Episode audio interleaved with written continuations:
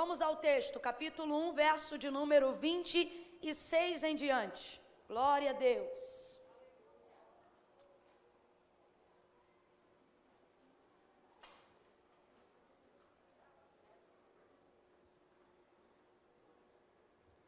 Diz assim o texto: No sexto mês foi o anjo Gabriel enviado por Deus a uma cidade da Galiléia chamada Nazaré foi a uma virgem desposada com um homem cujo nome era José, da casa de Davi.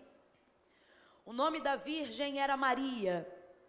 Entrando o anjo aonde ela estava, ele disse: Salve, agraciada, o Senhor é contigo, bendita és tu entre as mulheres.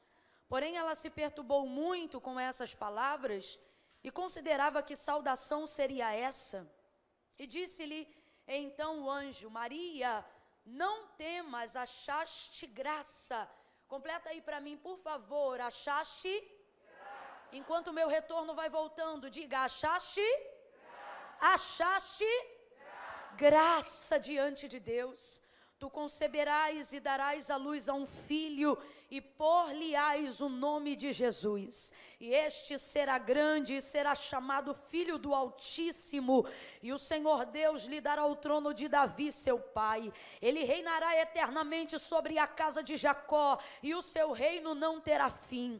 E disse Maria ao anjo: Como se dará isto, visto que eu não tenho relação com homem algum? E respondeu-lhe o anjo: Descerá sobre ti o Espírito Santo, e o poder do Altíssimo te cobrirá com a sua sombra. Por isso, o santo que de ti há de nascer será chamado Filho de Deus. E você diga amém por essa palavra. Se assente glorificando a Deus. Oh, aleluia. Acho que você não ouviu, eu vou falar de novo. Se assente glorificando a Deus.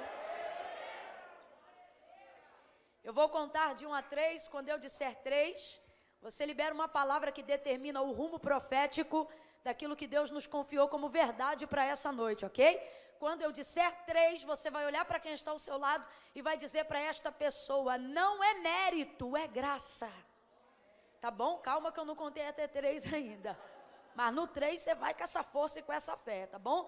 Você vai dizer: não é mérito, é graça. E aí vai dizer: não é você, é Ele. Não é mérito, é graça. Não é você, é Ele. Quem entendeu, diga amém. Só para ensaio, olhando para mim, o que, que você tem que dizer?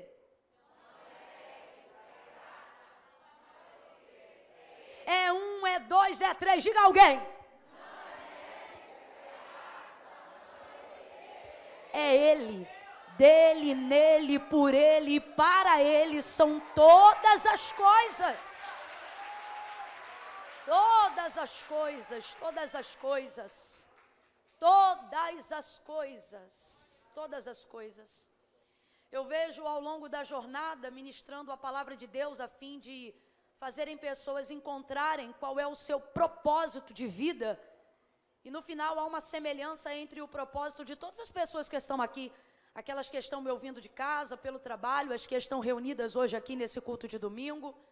Há um propósito que nos assemelha, independente da nossa raça, da nossa conta bancária, independente da nossa cultura, independente da nossa personalidade, há um propósito em comum entre todos nós, quando estamos buscando de Deus o conhecimento de qual é o nosso propósito de vida, qual é o nosso propósito de vida. Camille, o que há em comum?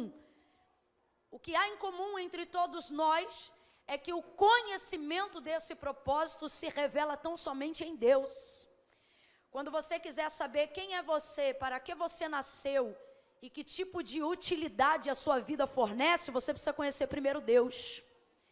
É em Deus que você se conhece cada vez mais. Quanto mais você conhece de Deus, mais você conhece de si. Quanto mais você busca a Deus, mais você encontra consigo mesmo.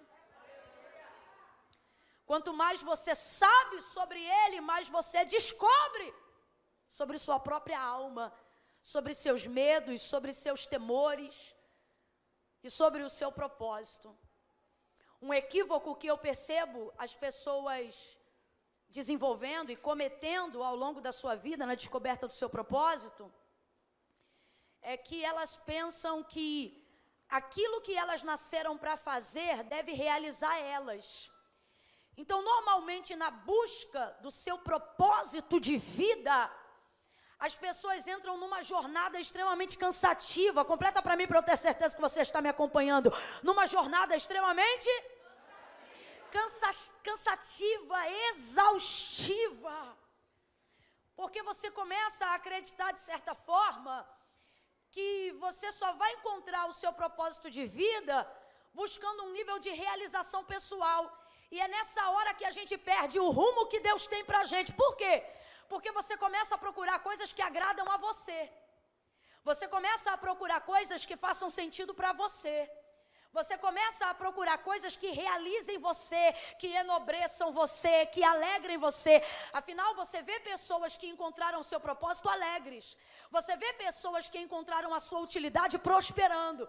Você vê pessoas que encontraram o seu propósito crescendo, avançando, rompendo. Então, utilizando o método da comparação, você começa a imaginar que a única forma de encontrar o seu propósito para ser feliz como essas pessoas são, para se alegre como essas pessoas são, para ser próspera como essas pessoas são, é buscando aquilo que realiza você. Só que muitas vezes o que você não entende é o que fica por trás dos bastidores. O que, Camila? as pessoas que de verdade são felizes, as pessoas que de verdade prosperam no seu propósito, não acharam aquilo que prosperam e aquilo que fazem elas felizes, buscando agradar a si mesma. Mas se você tivesse com elas uma conversa de bastidor, elas iriam te mostrar que tudo que elas vivem hoje não é resultado de uma caminhada que buscou agradar a si mesmo, mas é resultado de uma caminhada que buscou agradar a Deus, a fazer aquilo que agrada ao Senhor, a buscar buscar aquilo que glorifica o nome de Deus. Preste muita atenção, porque Deus hoje vai descortinar algo que você precisa alcançar por intermédio do conhecimento. Conhecereis a verdade, completa para mim, por favor. Conhecereis a e a verdade vos libertará. Ficou perfeito, irmão. Conhecereis a verdade e a verdade vos libertará. Tem coisas que não é uma porta que alguém tem que abrir para você. Tem coisas que não é um patrocínio que alguém tem que chegar junto. Tem coisas que não estão ligadas àquilo que alguém precisa fazer por você. Tem coisas que estão ligadas a uma chavinha que você mesmo precisa virar na tua cabeça. Aí você diz, Camila, se a chavinha está aqui, por que, que eu não consigo virar? Porque essa chave é a única que não se vira com a mão, só se vira com palavra.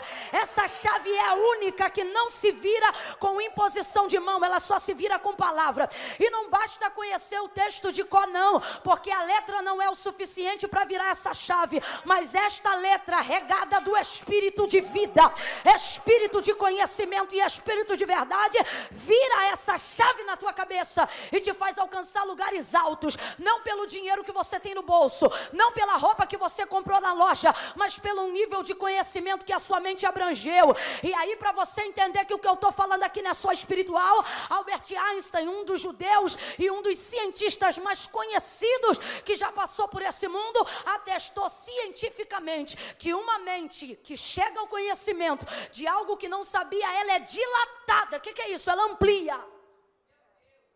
Camila, que significado é esse dado a Albert Einstein pela ciência? Ele não está dizendo que a sua cabeça cresce, ele está dizendo que a sua mente, capacidade do saber, expande de tal forma, e ele diz assim: que se tal conhecimento for pautado na verdade, talmente que alcançou tal conhecimento, jamais volta ao seu estado anterior. Oh meu Deus, eu estou sentindo de Deus autoridade aqui. Olha para quem está ao teu lado e profetiza isso. Diga depois dessa noite nunca mais você é a mesma pessoa. Depois desta noite nunca mais você é a mesma pessoa. Nós só recebemos isso por intermédio da graça.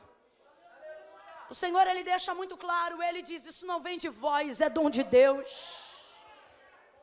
Oh, aleluia! Oh, aleluia, aleluia! Aleluia!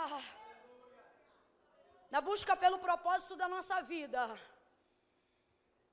a gente começa então numa jornada infinita.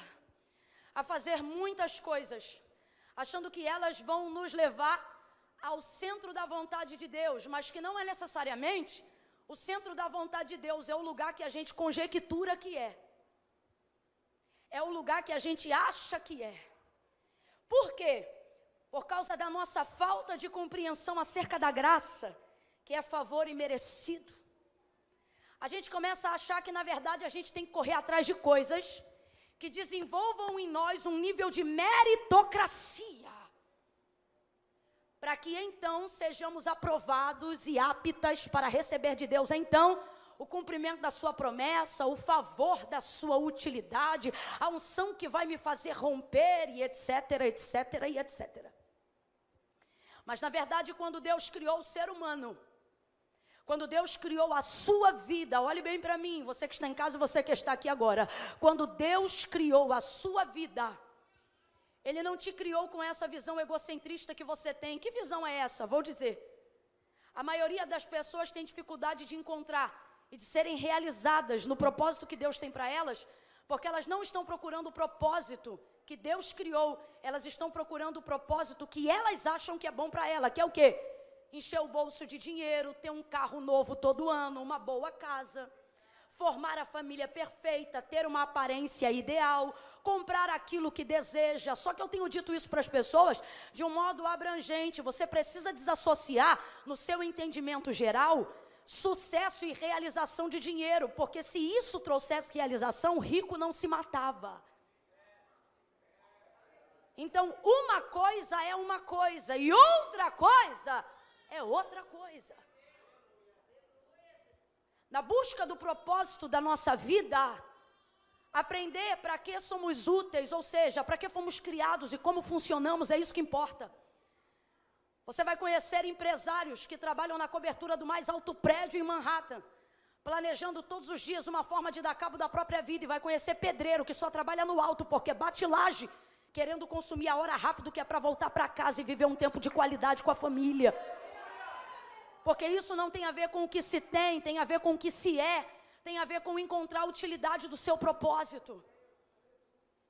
O texto diz que a fama de Jesus percorria por onde ele passava. Só que olha o que o texto revela. Ele não corria atrás dessa fama, ou seja, ele não corria atrás desse conhecimento. Quem ainda está comigo, diga amém.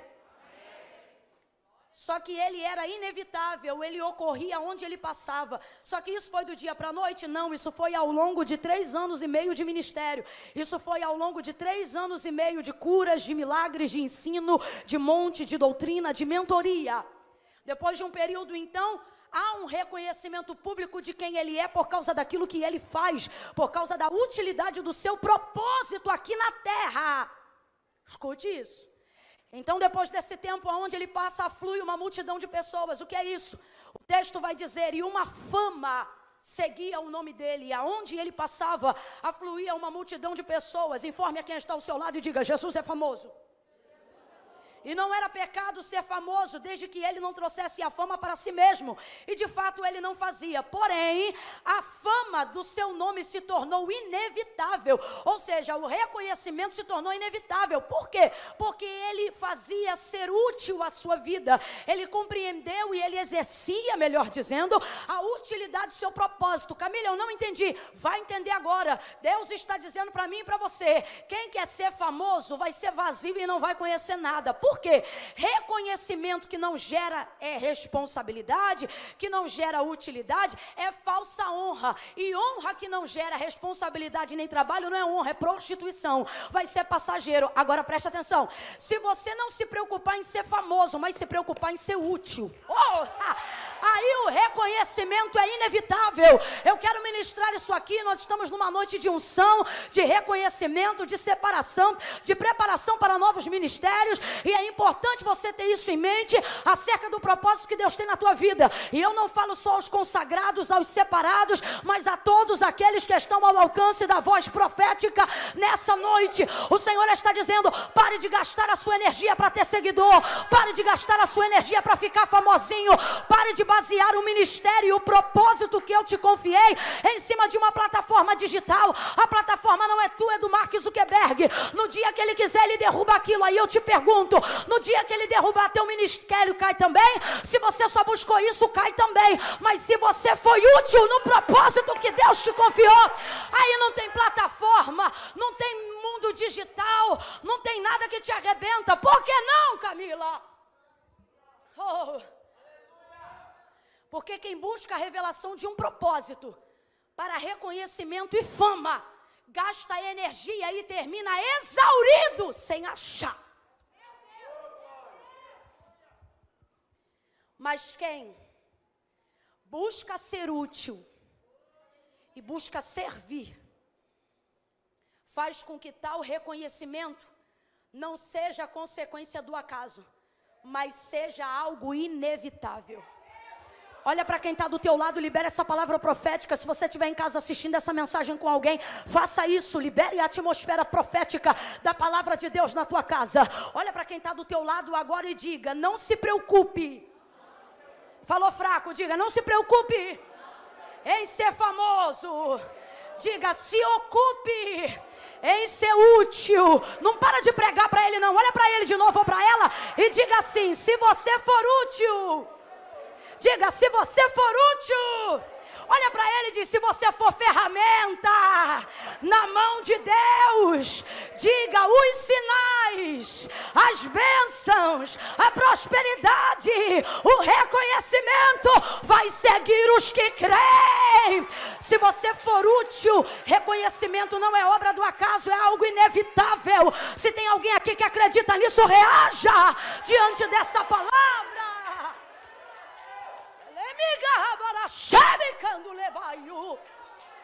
Gente chata! Que gente, Camila?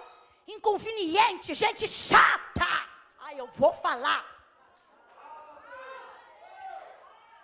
Essa gente que pensa que unção, poder, tudo isso é ponte para chegar onde ele quer.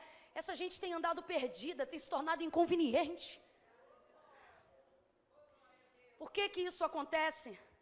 Porque a obsessão pelo sucesso se tornou maior do que a utilidade do propósito.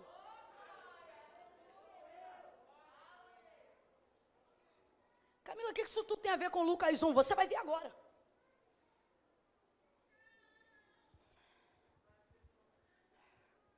Eu vou falar um negócio aqui muito sério e eu quero que você tenha isso em mente agora abafe todo ego, suplante, suprima, humilha.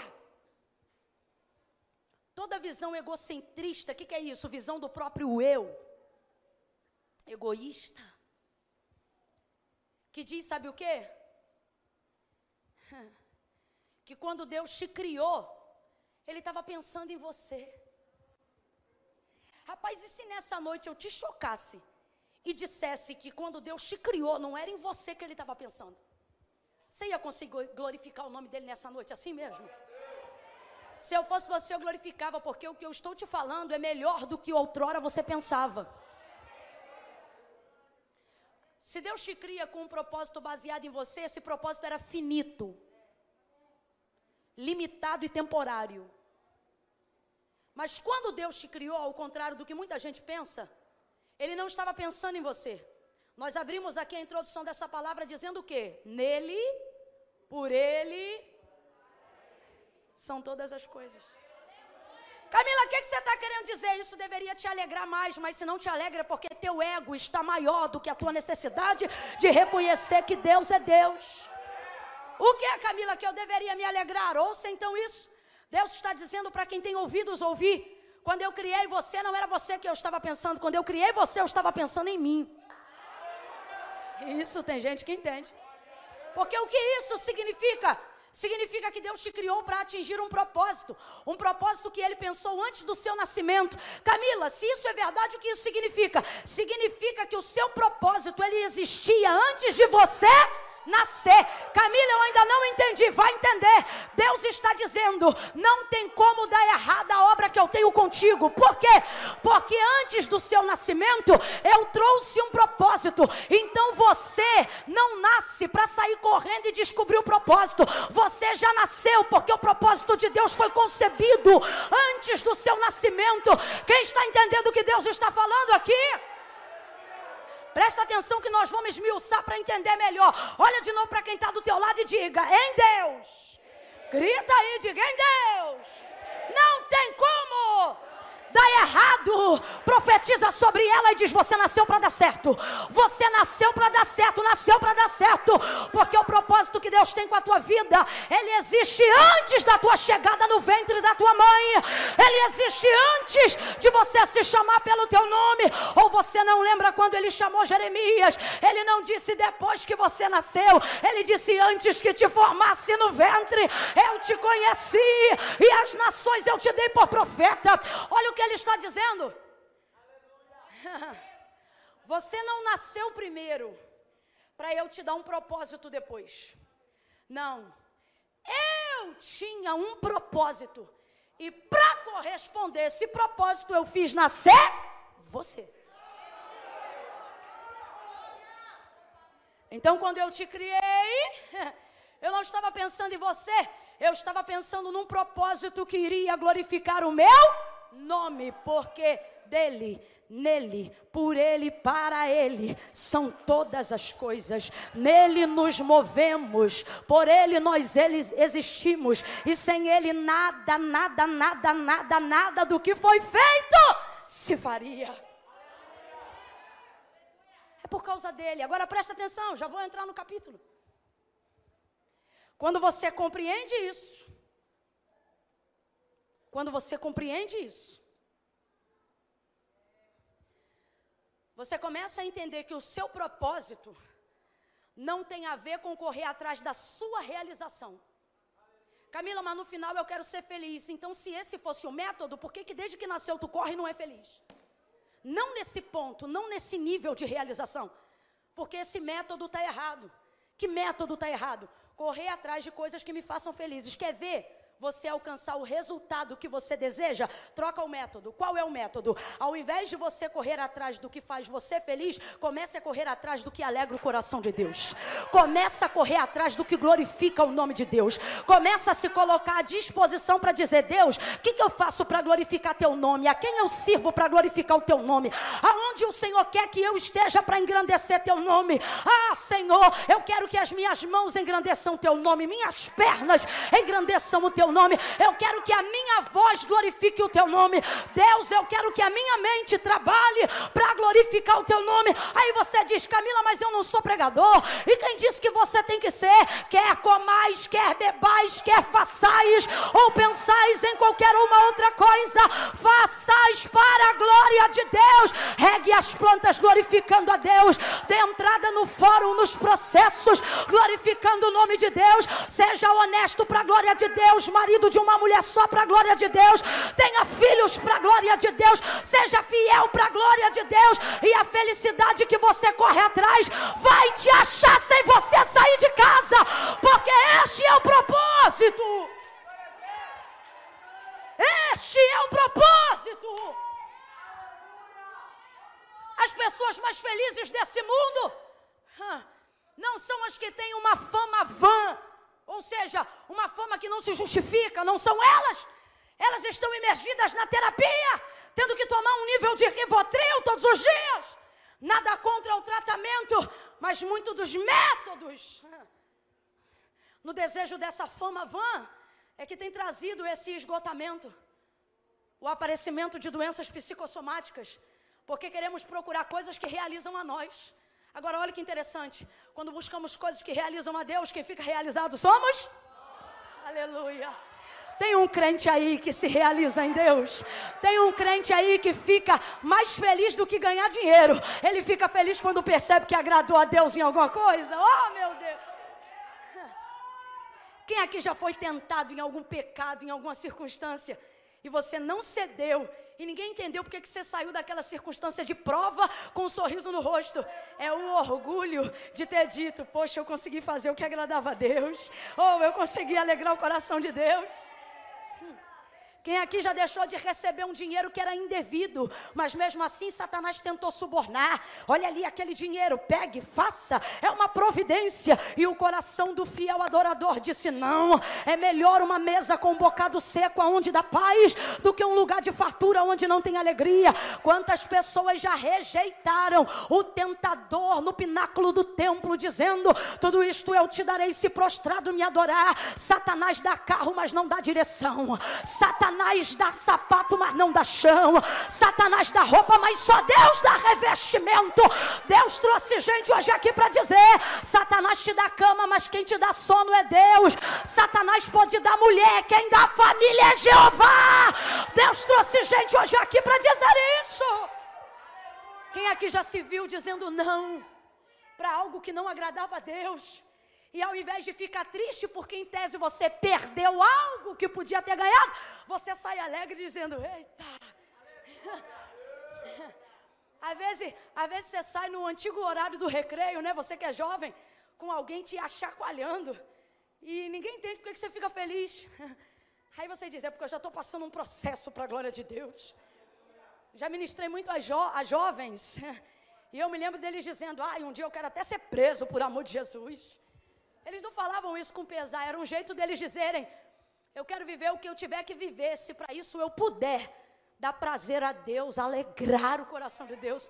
Porque quem já conseguiu fazer isso pelo menos uma vez na vida, sabe, irmão, que não tem prazer maior do que esse com todo respeito, mas para que todos entendam, não tem vida sexual ativa, não tem pipoca, não tem cinema, não tem dinheiro, não tem cartão de crédito que tenha poder de substituir um coração que transborda de gratidão por se manter fiel ao Senhor.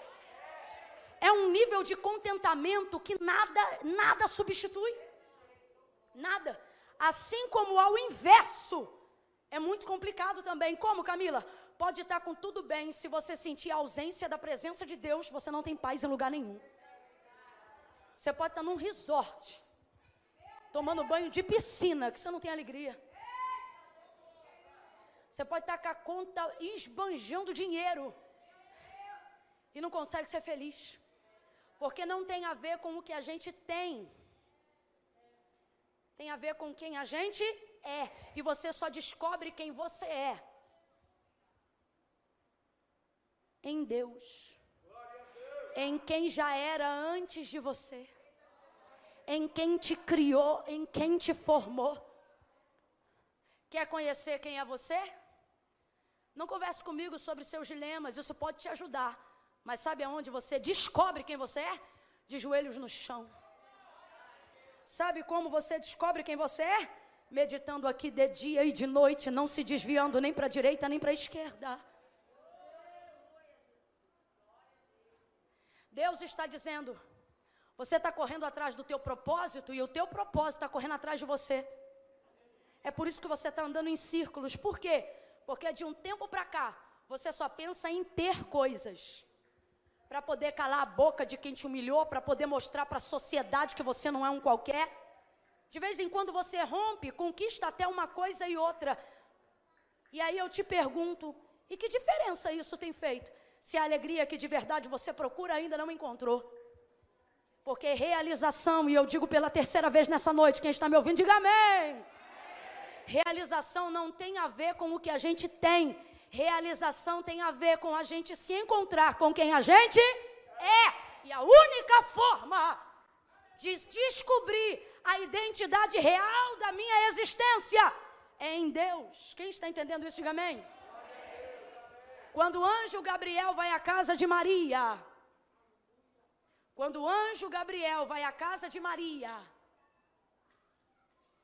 ele olha para ela e ele diz: Maria, salve, agraciada seja. Olha de novo para quem está do teu lado e diga: é a graça. Isso. Olha de novo e diga: é a graça. Você fala de graça na teoria, mas tem dificuldade de conhecê-la na prática. E sabe por quê? Porque a cultura que nós fomos ensinados, desde criancinha a gente ouvia dentro de casa, sabe o que é, Marta? Na casa do bom homem, quem não trabalha não come. Quem lembra disso? A gente sempre viveu debaixo da doutrina da meritocracia. De um tempo para cá é que o Brasil foi se recuperando, a despeito de todos os reveses de corrupção que já passou pela nossa nação. A época do Cruzeiro, por exemplo, antes da implementação do Plano Real no governo FHC, e fique calmo, não vou discutir sobre política, só estou falando sobre fatos. A época do Cruzeiro era muito difícil, o nosso dinheiro não valia nada. Nada. O Plano Real trouxe uma revolução, ou um nível de revolução, baseada na história como a gente vivia antes. Porque qual era a nossa cultura, visto que viemos de um país extremamente escravista e escravocrata?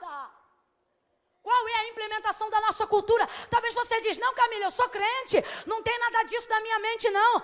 A maior implantação doutrinária não é aquela que você ouve aqui no púlpito comigo pregando, não. É aquela paulatina, devagar, que vai se passando ao longo dos anos. É quando implanta-se uma ideia em você, de maneira tão sutil que aquilo mora em você, mas você nem percebe, porque você não tem a data de quando aquilo foi colocado. Diferente do culto. E o que que manipula? Qual é a dificuldade da gente que hoje conhece Jesus? Compreender a graça, estou falando culturalmente, culturalmente a brasileiros, a nossa dificuldade de compreender a cultura do céu. A mãe só dizia pra gente: estuda para você ser alguém. O pai dizia para o menino de 12 anos: trabalha para você ser o provedor. A vida toda a gente teve que ralar. Eu estou falando para uma maioria, quando eu falo do Cruzeiro, década de 70 e 80, não tinha essa quantidade de classes. Ou tu era pobre ou tu era rico. E rico nessa época só era quem era herdeiro, ou quem tinha empresa. A classe emergente é nova. É nova. Dentro da implantação dessa visão cultural, a gente cresceu ouvindo: tem que trabalhar, tem que trabalhar. Você quer? Vai trabalhar. Você quer? Vai estudar. Você quer? Você tem que ter. Faça, trabalhe, conquiste. Isso até criou em nós muita força, muita garra. O nosso povo é um povo que, que se não tem alho faz com cebola. Nosso povo é um povo que se não tem laje a gente bota telhado, e se faltar telhado a gente mete lona. Nosso povo é um povo guerreiro, mas quando a cultura do céu vem para ser implementada na gente, a gente só fala de graça na teoria, porque quando é na prática a gente não pratica. E por que que não pratica? Porque pela força da cultura, o nosso sistema doutrinário eclesiástico, ou seja, igrejeiro veio na mesma vertente. Não estou falando do que me contaram, não, estou falando do que eu vivi. A análise que eu faço ao longo dos anos, desde o período da minha conversão, é esta. Eu lembro que a gente ouvia direto: tem que pagar preço. Camila, alguma dessas coisas é errada? Nenhuma delas. O problema é que devagar o que ia incutindo na nossa mente é que se a gente não tivesse perfeito, não seria aceito. Pode beber água? Pode? Então para de me secar, para de me secar e glorifica a Deus.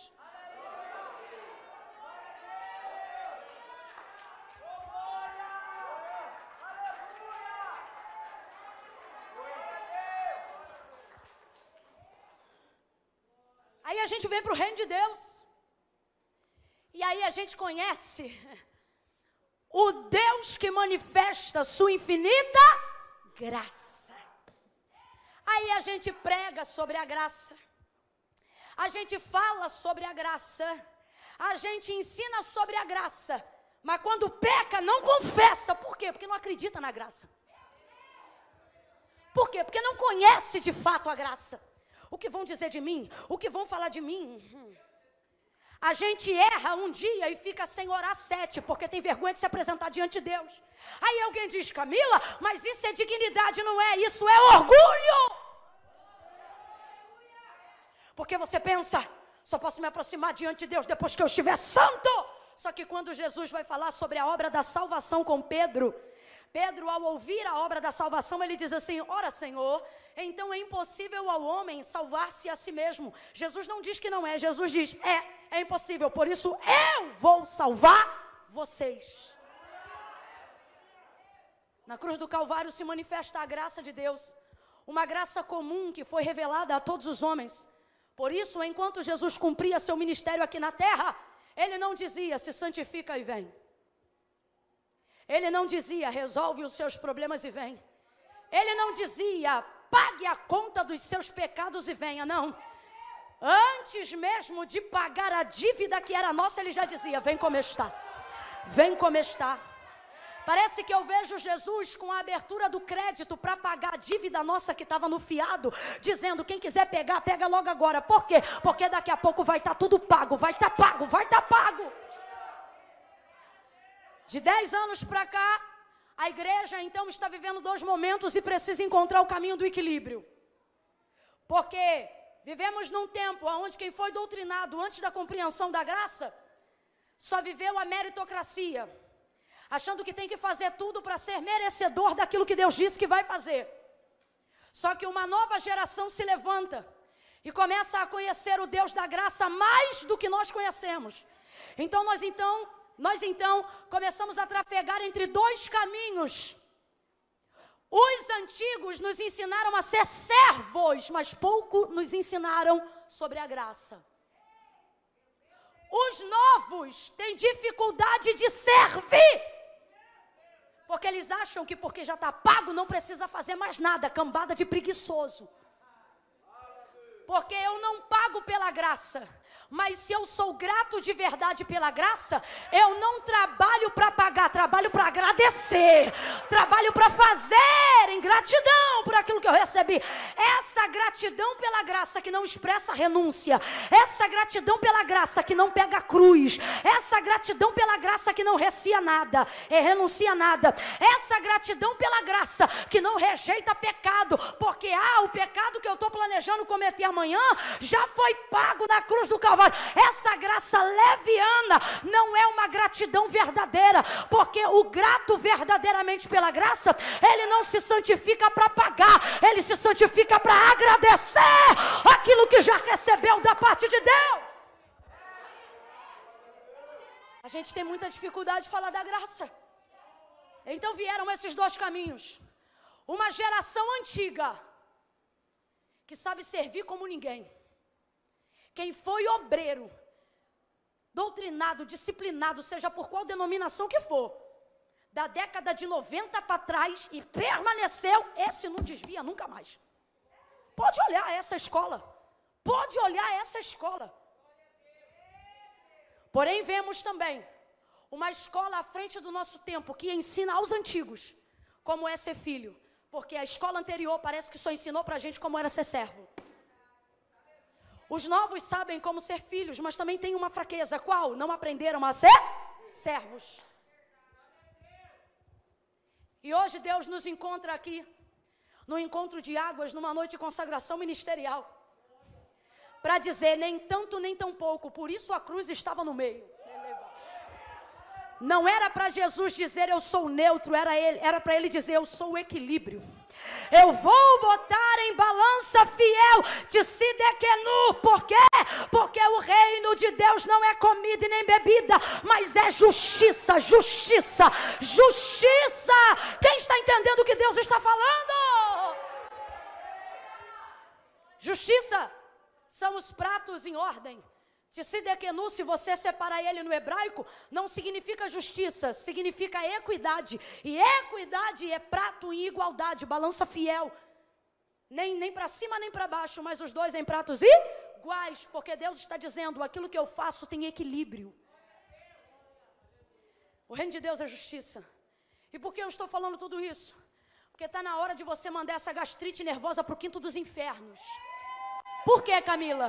Porque esse estresse que está comendo a tua vida não é o capeta, não. É você achando que tem que se esgotar e se arrebentar de tudo que é jeito para conseguir estar onde Deus quer que você esteja. Só que já foi dito aqui pelo pastor Hipocrã, já foi dito aqui pela Ive na hora da consagração, e é algo que eu quero repetir pela terceira vez nesta noite.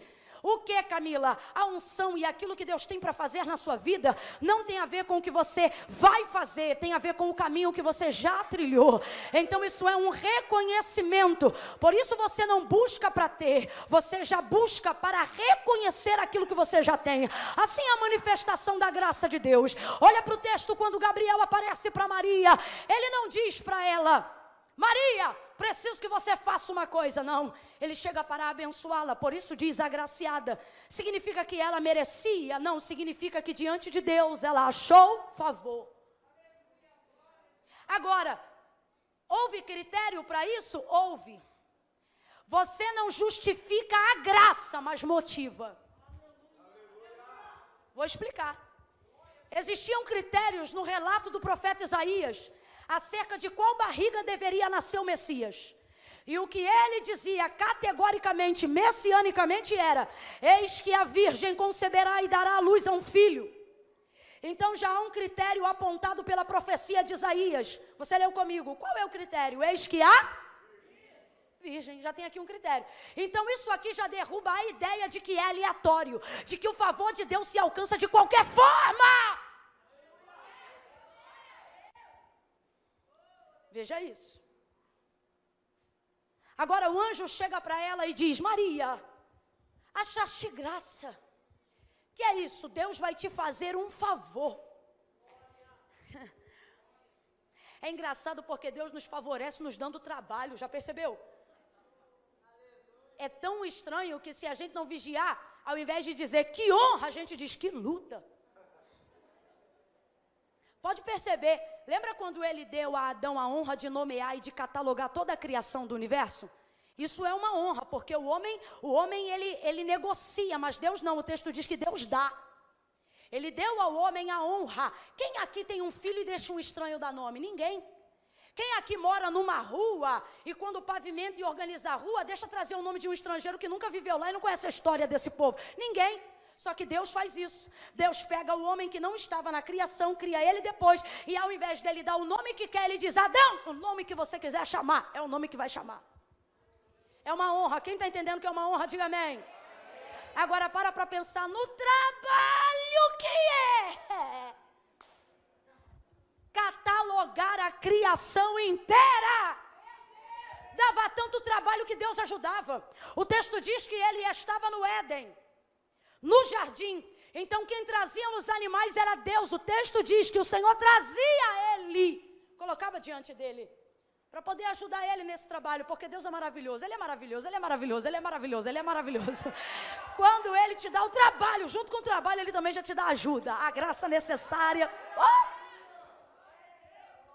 Então preste atenção. É uma honra, é um presente, é um favor, é um privilégio mas uma das características de que aquilo que Deus faz é Ele que fez, é que Ele não desobriga a bênção da responsabilidade. Por que, que eu estou dizendo isso? Ser a mãe do Filho de Deus é a maior honra que uma mulher já teve.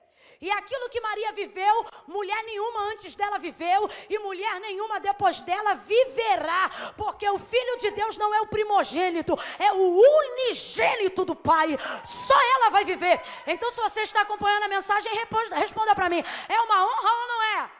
Então, abra a boca e diga: é uma honra. Agora, rapaz, o que ela vai ter que passar para poder viver essa honra ela vai viver o descrédito do homem que já estava pronto para casar com ela. Ela vai ter que viver um nível de ausência diante das pessoas que não compreenderiam aquilo que ela estava passando. Ah, Camila, mas não está escrito isso no texto, não precisa, porque a Bíblia trabalha com síntese. Para para imaginar uma menina que é virgem, que está para casar, e daqui a pouco está com uma barriga. Como é que explica? Aí você hoje conhece a história e diz glória a Deus, mas imagina ela entrando no gabinete do pastor. E o pastor dizendo para ela: José passou aqui e falou que você traiu. Trai não, pastor. Então essa barriga aí é de quem, Maria? Do Espírito Santo. É complicado, para para imaginar a cena.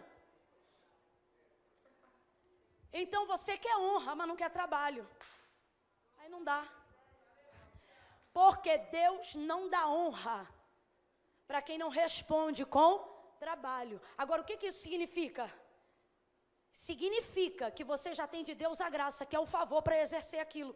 Então você não pode dizer que isso é um fardo. Deus me trouxe hoje aqui para dizer: o propósito da tua vida é ser útil. Gerar utilidade gera trabalho. Mas enquanto você murmurar, isso vai ser um fardo. Quando na verdade você tinha que entender que isso que eu te dei para fazer não é um fardo, é uma honra. Oh meu Deus do céu. Maria é tão agraciada e Deus já sabia que ela era, que quando ela recebe do céu a direção de que seria a mãe do filho de Deus, ela não diz que prova, ela diz: cumpra-se. Cumpra-se em mim a vontade do Senhor. Quando o anjo aparece para Maria e diz: Salve agraciada seja, ela não estranha o anjo, mas estranha a sua saudação. E ele libera para ela a palavra da promessa, que já vem com o cumprimento. Porque ele não diz apenas, vai acontecer. Ele já declara dizendo: Tu conceberás, tu darás a luz ao Filho de Deus. Oh, aleluia! Sabe o que eu acho lindo? Maria estava tendo um dia comum, como qualquer outro dia. E por isso o texto abre a narrativa dizendo assim: e o anjo foi lá, ou o anjo estava lá. Então não foi ela que procurou o anjo, foi o anjo que procurou ela. Porque quando você é útil aonde você está, nada impede do céu achar você. Quando você é útil aonde você está, você não precisa correr atrás de ninguém para receber reconhecimento. Quando você expressa serviço aonde você está, mas Camila, onde eu estou, ninguém me vê. Vai ver você tá igual Maria, morando numa Nazaré. O que, que é Nazaré? Numa linguagem aqui do populacho, é uma comunidade carente da época. Um lugar que não tem asfalto, um lugar que o saneamento básico não chega, um lugar carente, um lugar de dificuldade, um local de becos, de vielas, de valado. Lembra de Filipe, quando ouviu de André que Jesus estava lá? Ele disse: Pô, poderia vir alguma coisa de Nazaré? Quando gritavam o nome de Jesus na rua, dizendo Jesus de Nazaré, não era para enaltecer a sua humildade, era para desmerecer a sua realeza. Era um jeito de dizer: ô oh, favelado, ou oh, você aí da comunidade, porque o lugar depreciava. Maria é de lá, ele diz, uma moça pobre, humilde. Maria era tão pobre que, mesmo tendo dado a luz ao Filho de Deus, no dia que foi consagrar ele, não tinha nenhum bezerro, nenhuma ovelha ela teve que entregar a oferta mais pobre da lei do levirato, que era o quê? Apenas duas rolinhas de tão pobre que ela era. Mas quem leu Lucas comigo já deveria estar glorificando, porque o texto diz que o mensageiro de Deus vai lá, levante a sua mão, eu quero profetizar sobre a tua vida. Não é aonde você está, Deus está procurando quem você é. Ele vai te achar, seja num barraco, ele vai te achar, seja debaixo de dívida, ele vai te achar, seja debaixo de problema. Deus está falando comigo agora. Eu estou dando ordem aos anjos ao teu respeito para te acharem. Quem foi lá foi o anjo, irmão. E a pobreza, e daí? E a dificuldade, e daí? Quem tem dificuldade é você que anda de carro e não quer andar no buraco. Os anjos voam nas asas do vento chegam aonde tiverem que chegar, fazem o que tiverem que fazer. Sabe o que eu vejo na visita de Gabriel a Maria? Deus dizendo para mim e para você hoje nesse domingo aqui: não é o que você tem, foi a primeira coisa que entendemos. Segunda, não é aonde você está. Por que que no apelo de Jesus ele diz: Vinde a mim todos vós que és porque está é advérbio de tempo. Jesus considera que o que você passa agora não é permanente. É só temporário. Se é temporário, ele diz: pode chegar. Esse vício é temporário, essa dívida é temporária. Essa possessão de demônios na vida de alguém que você ama na sua família é temporária. Mateus capítulo 15, verso 21 em diante, gritava a Cananeia: Filho de Davi, tem misericórdia de mim, que minha filha está miseravelmente endemoniada. E mesmo estando endemoniada, ela clamava pela filha. Por quê? Porque o endemoninhamento era temporário, mas a filha era permanente. Endemoniada ou não, ela era a filha. Vem? Endemoniada ou não, ela dizia: Tem misericórdia da minha? Você tem que aprender a separar o que é, que é temporário do que é, que é permanente. Deus está dizendo: pare de dar ao que é temporário status permanente. É você que diz: Eu nunca vou ter. É você que diz: Por causa disso aí, eu nunca vou conseguir. E o Senhor está dizendo: Eu não estou olhando para o que você tem, e também não estou olhando para onde você está. Eu estou interessado em quem você é. Maria, salve, agraciada seja. Alcançaste favor, bondade, misericórdia diante de Deus. Por isso, tu conceberás, darás a luz ao Filho de Deus. Maria vai fazer uma pergunta e eu fecho aqui para você não acreditar que é mentira quando eu digo que eu estou encerrando. ela responde para o anjo, do mesmo jeito que a gente responde, de certa forma, quando recebe de Deus uma promessa. Presta atenção. Ela diz assim: Como se dará isso? Sabe o que ela está querendo dizer nas entrelinhas, pastor Hipocrã? Ela está dizendo assim: e o que eu faço para cooperar com isso? O que eu faço para cumprir essa promessa? Quando a gente recebe de Deus uma promessa, tudo o que a gente quer é viver para o cumprimento dessa promessa. Quem aqui já recebeu uma promessa de Deus sabe do que eu estou falando. Se Deus chegar para você e falar assim, ó, eu vou te dar um carro branco, um exemplo, te dar um carro branco. Você pode ter dinheiro para comprar um zero vermelho. Você pode ter um verde e um cor de abóbora na garagem. Felicidade você só vai ter de verdade quando você tiver lá um carro branco. E não é sobre o bem. É aquela coisa de tipo, Deus fala comigo, me deu uma palavra e ele cumpriu. Tipo, ele me ama, ele me conhece.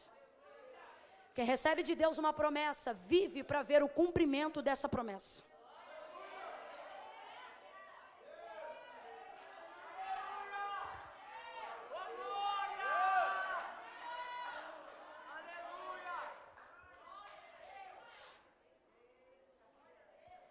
Quando Maria, ouça isso, ouça isso. Quando Maria ouve a promessa tão grandiosa e ela tão humildezinha e pobre, é importante dizer que ela era humilde e que ela era pobre, para você não achar que pobreza e humildade são a mesma coisa.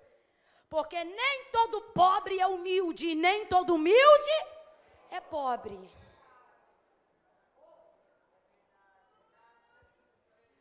Entrega a revelação gloriosa, maravilhosa, ela diz: Como se dará isso? E isso significa, no contexto da conversa dela com o anjo, significa: O que eu faço para cooperar? Ou o que você precisa que eu faça? É isso que significa. Como se dará isso? Camila, como é que você sabe disso? Porque Zacarias fala a mesma palavra que está escrita para nós aqui no grego. O mesmo anjo foi, a, foi ao altar onde Zacarias ministrava dentro do templo, apareceu para ele e disse para Isabel, mãe de João Batista: Tua mulher Isabel vai conceber, tá, tá grávida, vai dar à luz a um filho. Aí ele fala, a comparação do grego é igual. Ele diz assim: Mas como se dará isso? Só que para Zacarias ele diz: Você vai ficar mudo, porque você manifestou incredulidade. Eu sou Gabriel que assiste diante de Deus. Ele emudeceu Zacarias, e Zacarias só tornou a falar depois do nascimento de João Batista.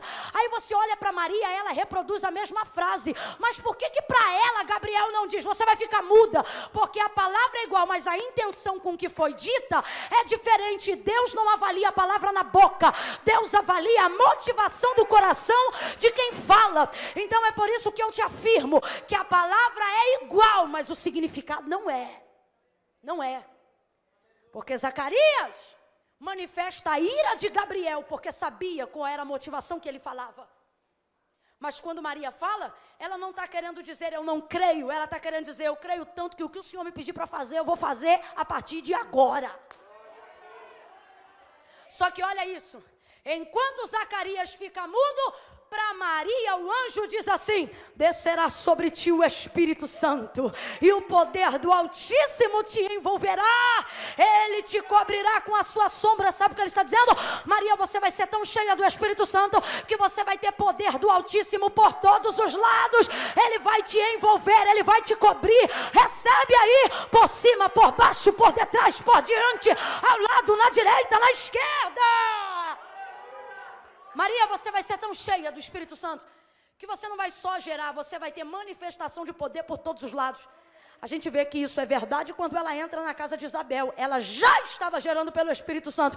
Mas quando ela diz para Isabel: Isabel! Eita!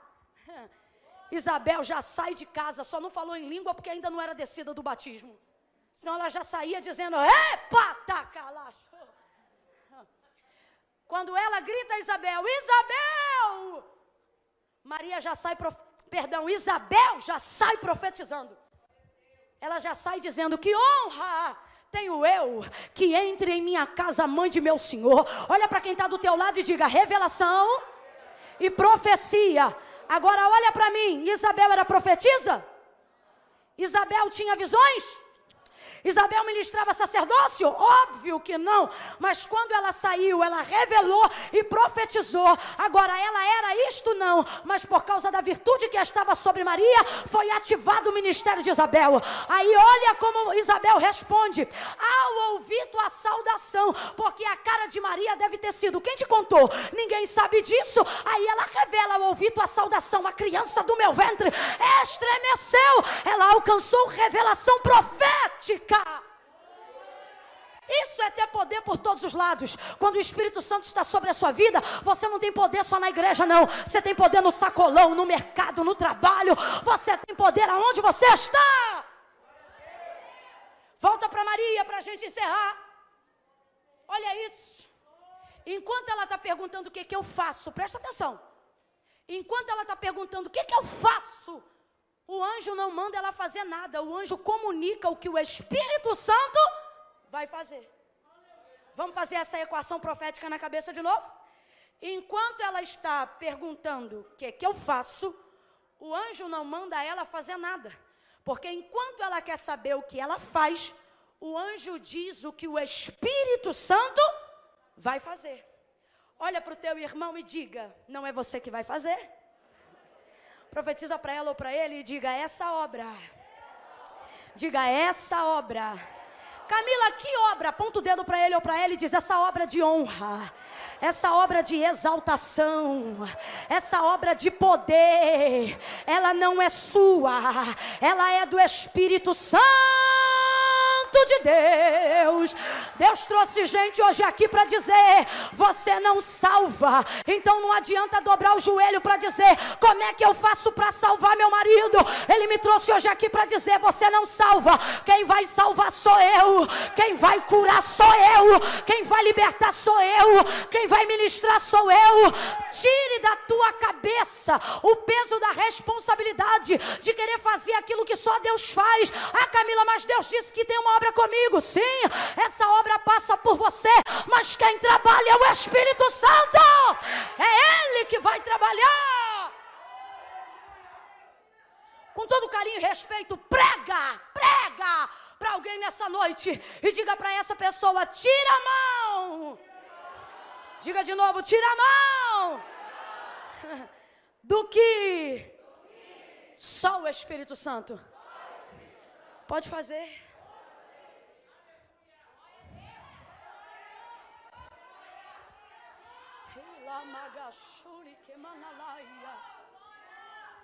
Mas por que, que Maria faz isso? Porque ela é igual a gente.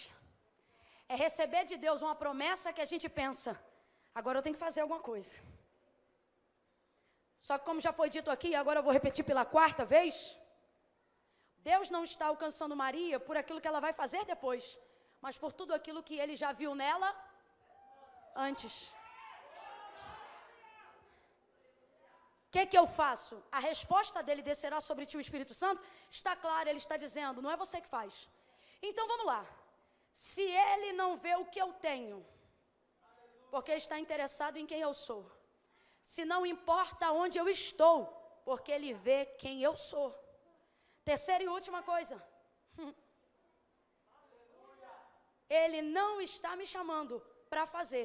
Se ele não está me chamando para fazer, Significa que ele não quer de mim nada? Não, ele quer algo que dá mais trabalho do que fazer. Quando ele diz descerá sobre ti o Espírito Santo, está claro. Não é você que vai fazer, essa obra é do Espírito Santo. Ora, então para que, eu estou aqui? Eu sou uma incubadora? Não, você não é incubadora, não. Você foi escolhida primeiro por um critério, qual? Você é virgem. E ela pensa que essa virgindade vai atrapalhar. Porque ela diz assim: como se dará isso, visto que eu não conheço homem algum? Ela está pensando: como é que vai gerar uma mulher que é virgem? Aí ele diz para ela: e por quê? Porque na verdade o que ela pensa que é atrapalho era o respaldo que tinha para ela ser escolhida. Não, você entendeu o que, que Deus está falando? Deus está dizendo acerca da tua vida, você que está em casa aí que essa coisa que você jura que atrapalha Deus operar, Deus está dizendo isso não é um impedimento para mim não. O que você acha que é um problema é o motivo pelo qual eu te escolhi. Você olha para tuas dificuldades, você olha para tuas limitações e você diz não tem como Deus me usar por causa disso, não tem como Deus me escolher por causa daquilo. A gente faz muitas vezes como o cego de nascença de João capítulo 9. A gente pensa essa deficiência não não vai me ajudar, não tem como Deus ser glorificado. Aí os discípulos dizem acerca do cego de de nascença. Rabi, quem pecou? Ele ou os pais dele para que nascesse cego? Jesus diz: nem ele nem os pais, mas isto aconteceu para que se manifeste nele as obras do meu Pai que está no céu. Escuta isso: o homem era deficiente, ele tinha limitações, ele era limitado. Camila, o que, que isso tem a ver comigo? Tudo. Deus está dizendo: a deficiência, seja ela qual for, que você pensa que me impede de trabalhar, ela não é impedimento, ela não diz que é o seu final, ela só aponta a área pela qual eu vou começar a agir. Oh, meu Deus do céu! Jesus curou aquele homem e está curando as nossas deficiências. Jesus escolheu Maria. E aquilo que ela pensou que seria um problema para ela gerar, foi um dos únicos critérios que Deus viu para escolher ela. Deus está dizendo: isso aí que você acha que é impedimento, isso só atrapalha você. Como assim, Camila? Deus está dizendo: para mim isso aí não vai atrapalhar nada. Eu vou agir, eu vou entrar. Eu vou manifestar poder na tua vida por todos os lados. Então preste atenção. O anjo então não chegou a Maria para dizer para ela faça. O anjo chegou a Maria para dizer para ela seja.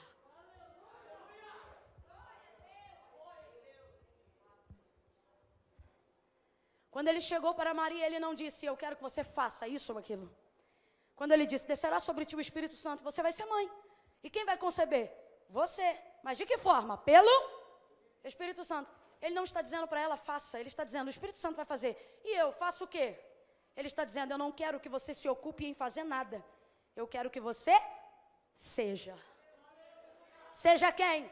Seja a moça que eu vi quando eu escolhi.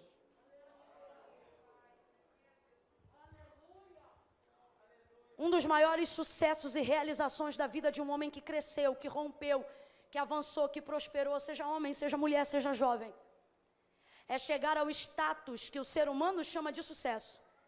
E depois de chegar lá, todo mundo até olhar e dizer: Nossa, como mudou. E Deus olhar e falar: Eu ainda vejo aquela menina. Eu ainda vejo aquele moço que eu ungi ainda no ventre da mãe.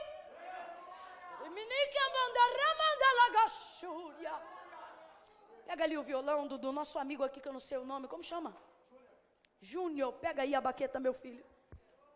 Oh, meu Deus. Sil, você vai cantar aquele refrão quando eu liberar para você cantar, que diz assim: Meus dons e talentos são para te servir. Meus dons preciosos são teus. Não vejo razão na minha vida sem ti. Tu és meu Senhor e o meu Deus. Assim como o fogo refina o ouro, vem tua obra em mim, quem lembra? Completar. Até que o mundo possa ver tua glória em meu rosto brilhar. Deus trouxe gente hoje aqui e o que ele está dizendo para mim e para você é: você está esgotando a tua energia porque você quer fazer. E sabe por que você quer fazer? Para depois que acontecer, por causa dessa visão egocentrista, por causa dessa doutrina cultural que sem perceber a gente recebeu, a gente quer chegar no pódio, irmão Maura, para dizer: Eu fiz, e Deus está dizendo: Você eu não quero no pódio. Os que fazem com as próprias mãos podem até chegar no pódio, mas não foi Deus que colocou lá. Eu vou falar de novo. Os que chegam no pódio com as próprias mãos podem até chegar lá com as suas utilidades, com as suas habilidades, com seus recursos, mas não significa que foi Deus que colocou lá. E por que não? Porque Deus não chama os que são, Ele chama os que não são. Ele chama as coisas desprezíveis para confundir as, as que se acham fortes. Ele chama as loucas para confundir as sábias. Deus está curando a alma de alguém aqui. Deus está curando a alma de alguém aí em casa. Porque você está dizendo: Eu não tenho recurso isso? Como é que eu vou fazer? Como é que eu vou ficar na posição de receber o que Deus falou que ia me dar? Deus está dizendo: a sua posição não é fazer, é ser. Ser o quê? Continue sendo santo, continue sendo servo, continue sendo útil, porque esta obra é do Espírito Santo. Aquele que começou esta obra vai aperfeiçoar. Olha para quem está do teu lado e diga para essa pessoa: apenas seja e veja Deus fazer. Deus está dizendo: quando eu te chamei, não foi para fazer, sabe por quê? Porque eu vi que você não tinha condição de fazer. Você acha que eu tinha em mim condições de estar aqui? Não tinha, não. Eu estou aqui por obra e graça do Espírito Santo. Só que na hora que você vê Deus usar alguém, você pensa assim: nossa, você viu? Fulano fala bem ou qualquer coisa do tipo. Aí você até pensa que é a habilidade da pessoa. Mas e se eu te falar que se a presença de Deus se esvair de mim agora, tudo que eu passo aqui agora é vergonha? Você acha que está aqui por causa da minha voz? Você acha que está aqui porque Deus deu um nome?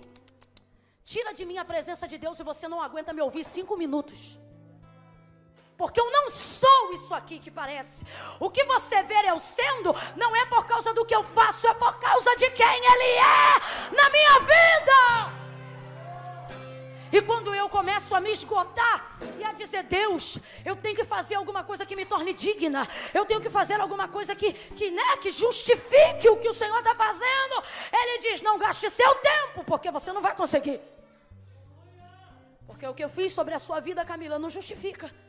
Então só me sirva em santidade, não para se justificar, mas para me agradecer.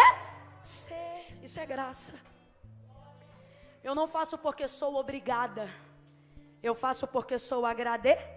Fica de pé em nome de Jesus.